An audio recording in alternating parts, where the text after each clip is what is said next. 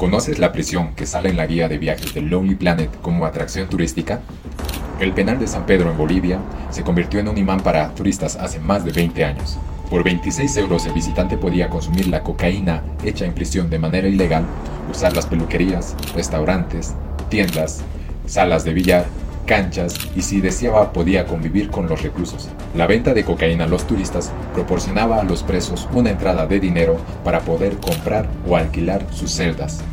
Las áreas más caras tienen cocina propia, baño y televisión por cable y se vendía por unos 15 mil dólares. La curiosidad de conocer esta micro ciudad con su propia forma de economía hizo que la prisión fuera popular en los años 90. Sin embargo, en la actualidad ya no es posible visitarla como turista, ya que esta actividad era operada por algunos reclusos de manera ilegal, junto con algunos guardias, los cuales fueron reemplazados por corrupción. ¿Y tú, alguna vez has visitado una prisión?